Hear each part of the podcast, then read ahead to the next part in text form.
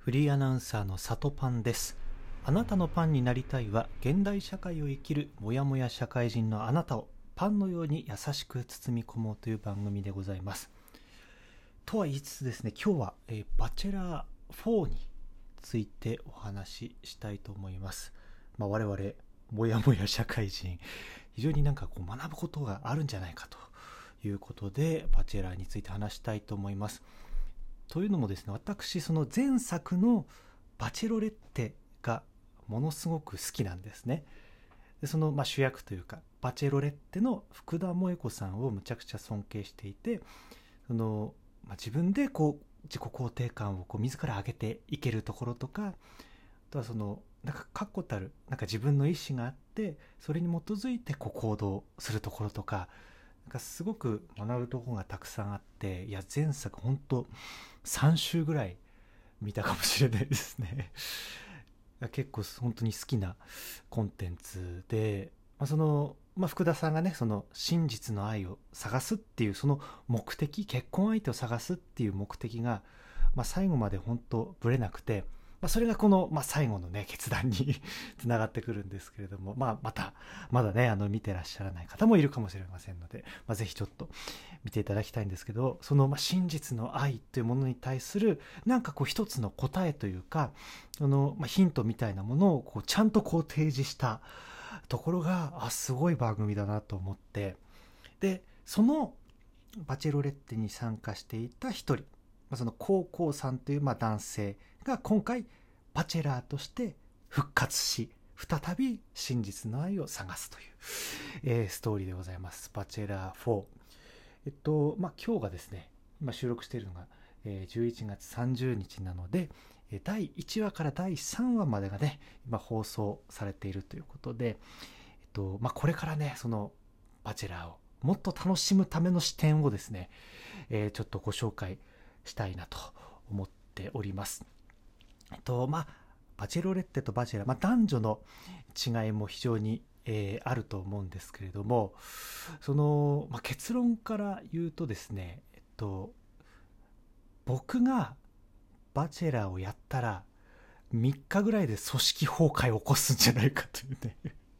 要要は、その、常人があのバチェラーっていう、常人の感覚であのバチェラー、なかなかできないというか、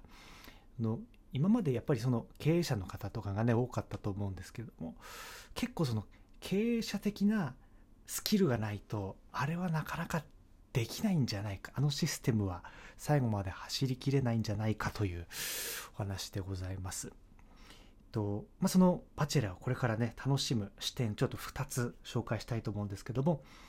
え1つは意思決定そしてもう1つは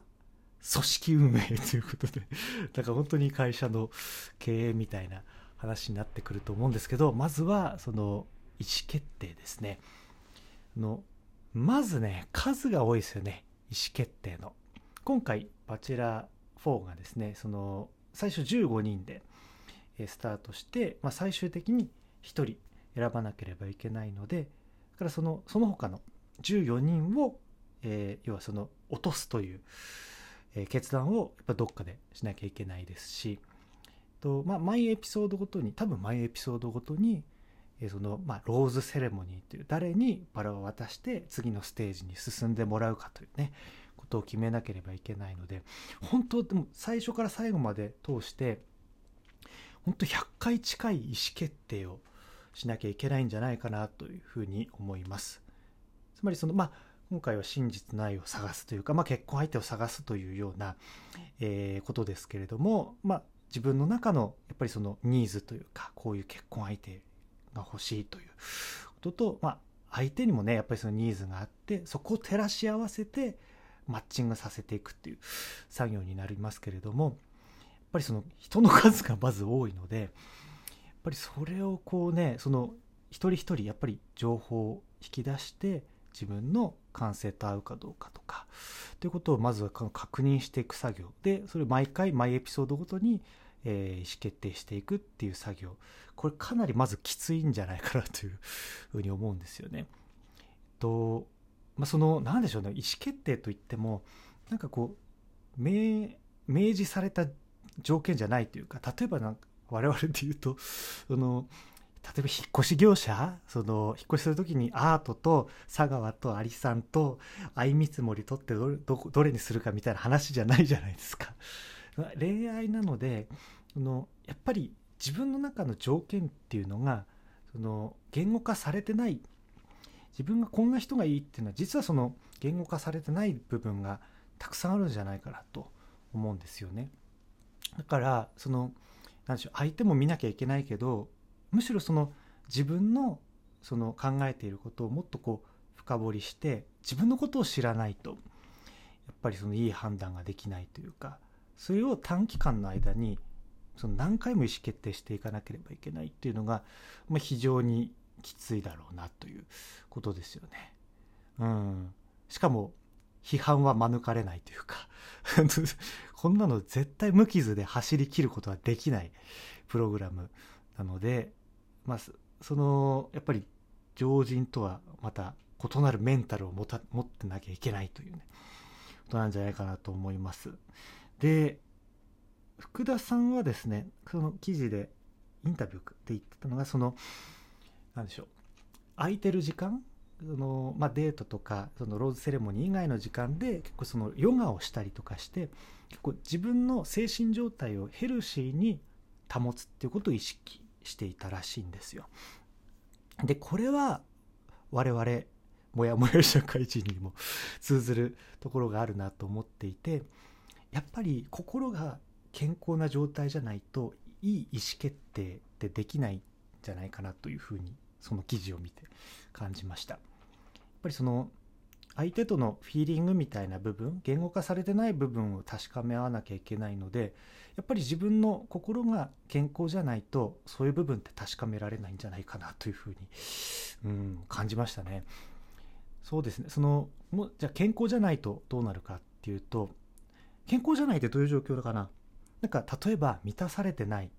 とかなんかそういう不健康な状態で満たされてないからそれを埋めるためみたいなことをやってしまうとやっぱり人を傷つけてしまうような結果になったりとかねしちゃいますよね。いやだからそうですね。健康を保ってメンタルを保って最後まで走りきれるかと意思決定し続けられるか。でそれをどういうね基準で行うのかっていうところがまずは見どころかなと、うん、思います。あのローズセレモニーの後のねそのどうしてその人にローズを渡さなかったかっていうフィードバックとかもね結構こう毎回、えー、興味深く聞いております。一つ目まずはその意思決定という、えー、視点ですね。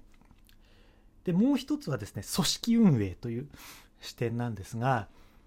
とこのやっぱり状況バチェラーの状況っていうのはなかなか日常にはないですよね。の何でしょう。自分と恋愛関係になるかもしれない人があの同一コミュニティ内にいっぱいいるっていう状況ですよね。あの普通はね例えば職場恋愛にしても あのそういう状況だったらもうそんなの仕事できないじゃないですか。からなかなかこれは、えー、ない状況ですよね。でしかも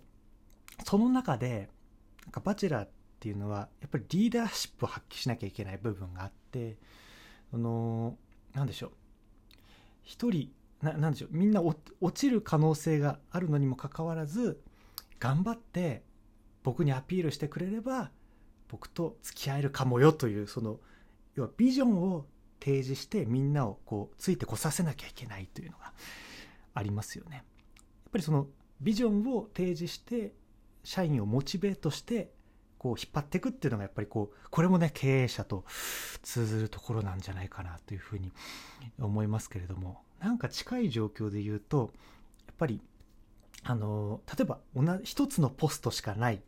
で何人も部下がいてそのポストに登れるのは昇進できるのは1人しかいないけどでも会社としてはみんなやる気を出してやっていかなきゃあのやる気出させなきゃいけないみたいな状況ありますよね。まさにこう組織運営でまあ k さんのねそのなんでしょう立ち振る舞いというかねあの経営者としての組織運営のこうスキルをね垣間見えるんじゃないかなと思っております。なんかもうすでにちょっとまあネタバレにもなりますけど何人かにちょっとこうキスをしてしまったりとかね。あの